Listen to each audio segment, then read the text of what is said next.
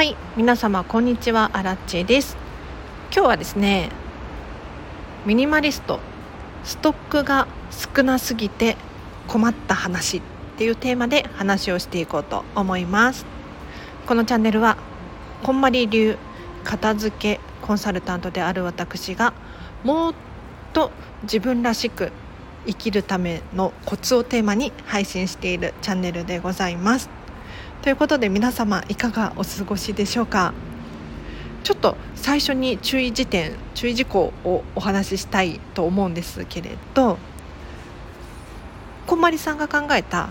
こんまりメソッドっていうお片付けの方法があるんです。でこの片付けの方法とミニマリストは全く関係ないです。こんまりさんってすごく勘違いされやすい人でとにかく捨てる人でしょとか断捨離の人でしょとかミニマリストの人でしょとか本は30冊しか持っちゃいけないんでしょとかっていう噂をね 流されてしまいがちなんですが違うんですよ。こんまりさんの考えたお片付けの方法は本当に自分にとって必要な物量を見定めるその結果ミニマムになる人もいますしこんまり仲間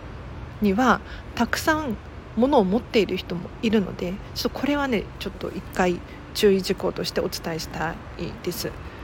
で今日のテーマなんですがミニマリストストックが少なすぎてちょっと困るっていう話です。私割とミニマムな暮らしをしているんです。そうするとですね基本的に食品とか消耗品関係のストックはないんですよ。なくなったら買うなくなったら買うっていうのが基本なんですね。なので例えばお米とかもなくなったら買う。他にもさすがにトイレットペーパーはなくなってから買うでは間に合わないので1個か2個はストックしているんですが基本的に電池とかそういった消耗品もよく使うもの以外はなくなったら買うでいっかっっていうふうにしております。ただ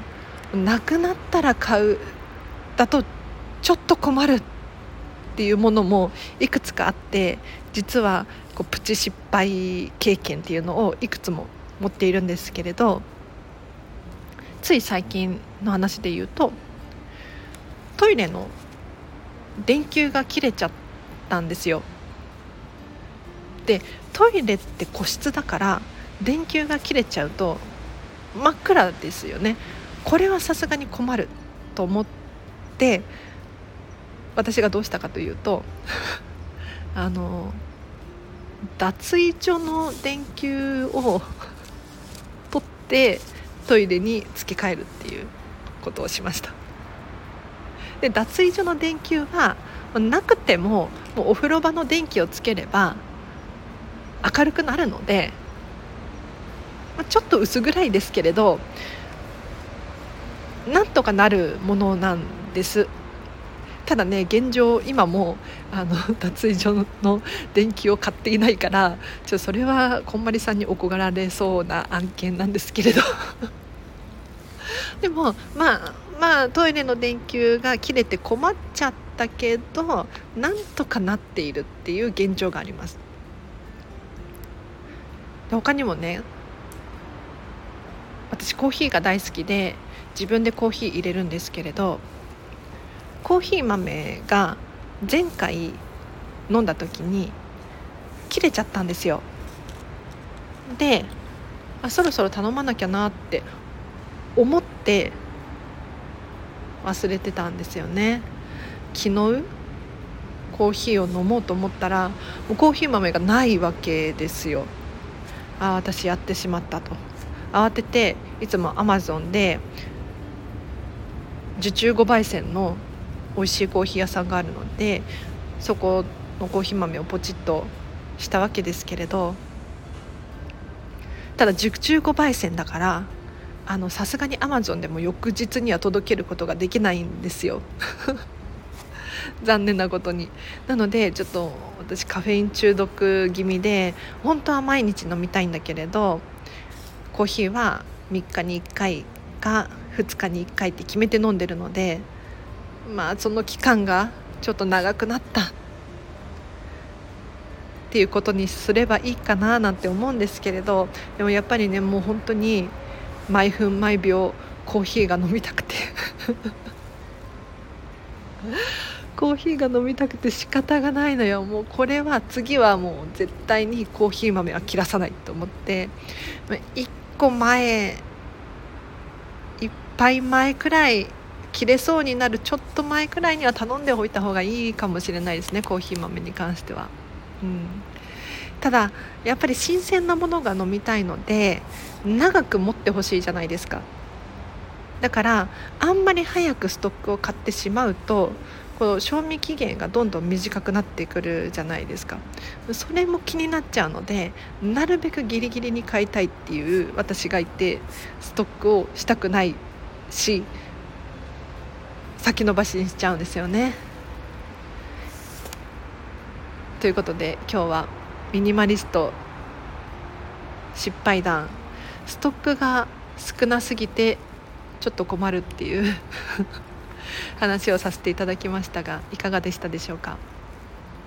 あのあくまで私は妹と猫と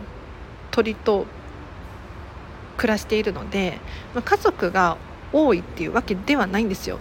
で私も妹も基本的に外に仕事に出ちゃうのであんまり家にはいないんですよね。だから今日お伝えした生活。でも大丈夫っていうことなのでここにもしねあのお子様が2人いる3人いるってなってきたりとかあとは在宅ワークで仕事をしているとかっていう方にはあんまり当てはまらないのかもしれないんですけれどなんで私がストックをするのをやめたのかっていうと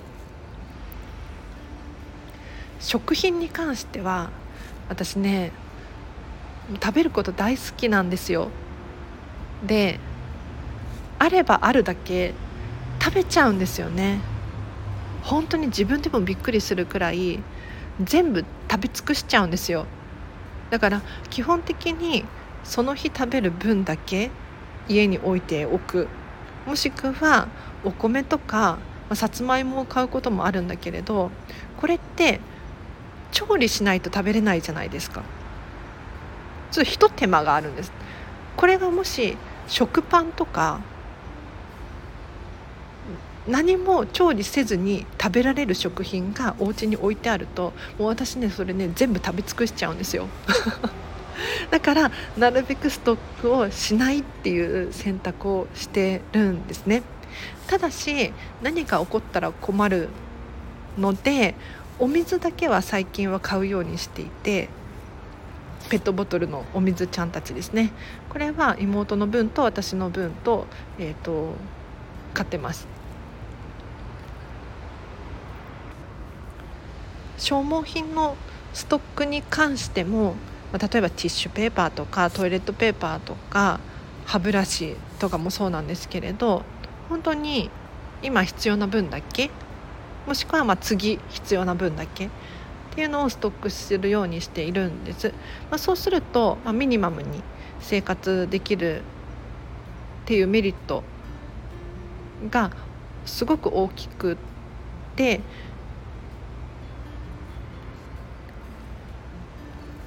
あとはトイレットペーパーに関しては無印良品さんのバラ売りのね1個売りのトイレットペーパー買ってるんですけれどこれがね4倍巻きとか5倍巻きなんです。なのですごく長持ちするんですよ。これが1個あれば妹と暮らしていて結構長持ちするんですよね。なのでこれを選んで使ってます。なのでこういった工夫を凝らすこともできるです。さらに言うと正直消耗品とかは代用できたりするんですよ。もうなかったらなかったでだから違うものを使う。大きなタオルがなかったらもうちっちゃいタオルでいいかってできますよね。もう最悪もうティッシュでいいかとか、まあ、ティッシュがなければハンカチに代わりに使おうかなとかそういうこともできるので基本的になんかトイレの電球が切れても正直死ぬわけではないし割となんとかなるので私はストックが少なくても快適に今は暮らせています。ただ皆さんそれぞれに置かれている環境とか生活している家族もありますのでそれぞれの心地よい環境っていうのを探して住環境を整えるっていうのがいいかなと思います。誰かの参考になったかしら？では今日は以上です。お知らせがあります。このチャンネルでは基本的にお片付けの情報を毎日更新しております。もしフォローがまだだよっていう方いらっしゃいましたら忘れずにフォローしていただいてこの放送が良かったと思いましたらいいねボタンを押していただけるととっても嬉しいです。それから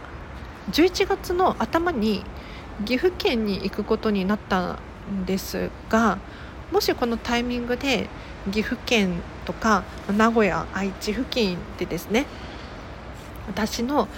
対面片付けレッスンとか対面のコーチングを受けたいっていう方がもしいらっしゃいましたらコメントもしくはレターなど送ってください。もう年末に向けてねお片付け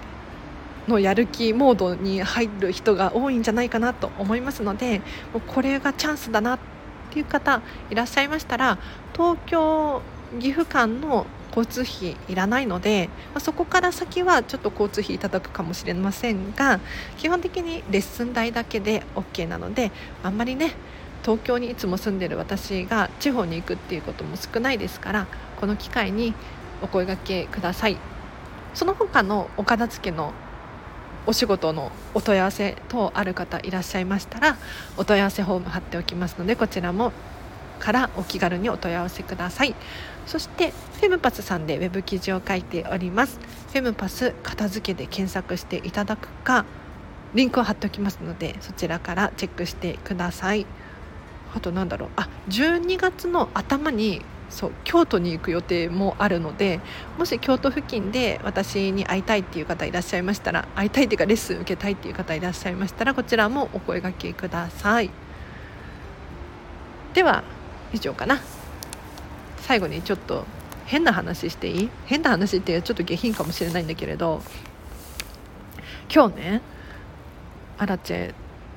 すごくトイレが近くて。えー、なんでこんなトイレ近いの？やだとかって思いながらすごいたくさんトイレに行ったんですけれど皆さん共感してくれると思うんですが最近涼しいですよね。東京ももう涼しくって夜なんかも肌寒いくらいなんです。ね。で今までもう夏だったから半袖で汗かくみたいな感じだったの生活だったからおそらく暑さでこうトイレの頻度が減ってたと思うんですよ。なんだけれど最近涼しいにもかかわらず水を飲んだりする量っていうのは変わらないからトイレが近くなったのかななんて思って。なんかこれどうしたらいいんですかね。トイレ近いの嫌じゃないですか。だからといってじゃあ飲む水の量を減らすのかって言ったらなんかそれはそれで体に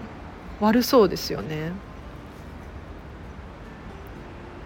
悩ましい。悩ましいですね。汗をかけばいいのか。でもこんなに涼しくてどうやって汗かいたらいいんだ。という変な話でした。では皆様最後までお付き合いいただきありがとうございました。では今日のこの後もハピネスを選んでお過ごしください。あこのチャンネルへのリクエスト放送とかご質問があればレターやコメントを愛を込めて送ってください。では以上です。皆様今日のこの後もハピネスを選んでお過ごしください。あらちでした。バイバーイ。